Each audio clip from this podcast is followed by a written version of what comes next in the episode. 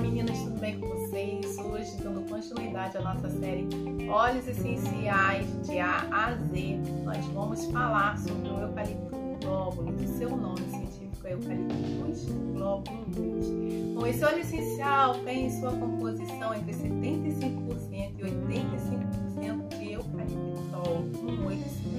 são as propriedades farmacológicas desse óleo essencial?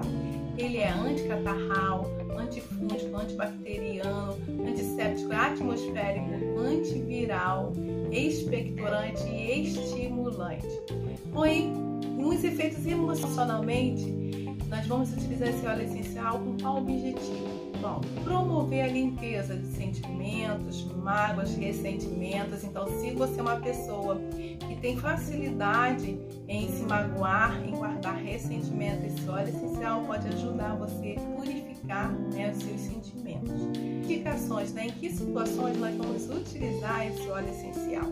Nós vamos utilizar o eucalipto glóbulos para bronquites, broncopneumonia, catarro, gripe, resfriado, otite, sinusite, rinofaringite, tá?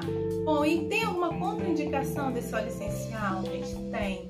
O eucalipto glóbulos, ele não é indicado para bebês, gestantes, lactantes, pessoas que tenham casos de epilepsia, como são na família, porque devido à grande quantidade do eucaliptol. E aí, nesse caso, o ideal é a pessoa utilizar, substituir pelo eucalipto radiado, tá bom?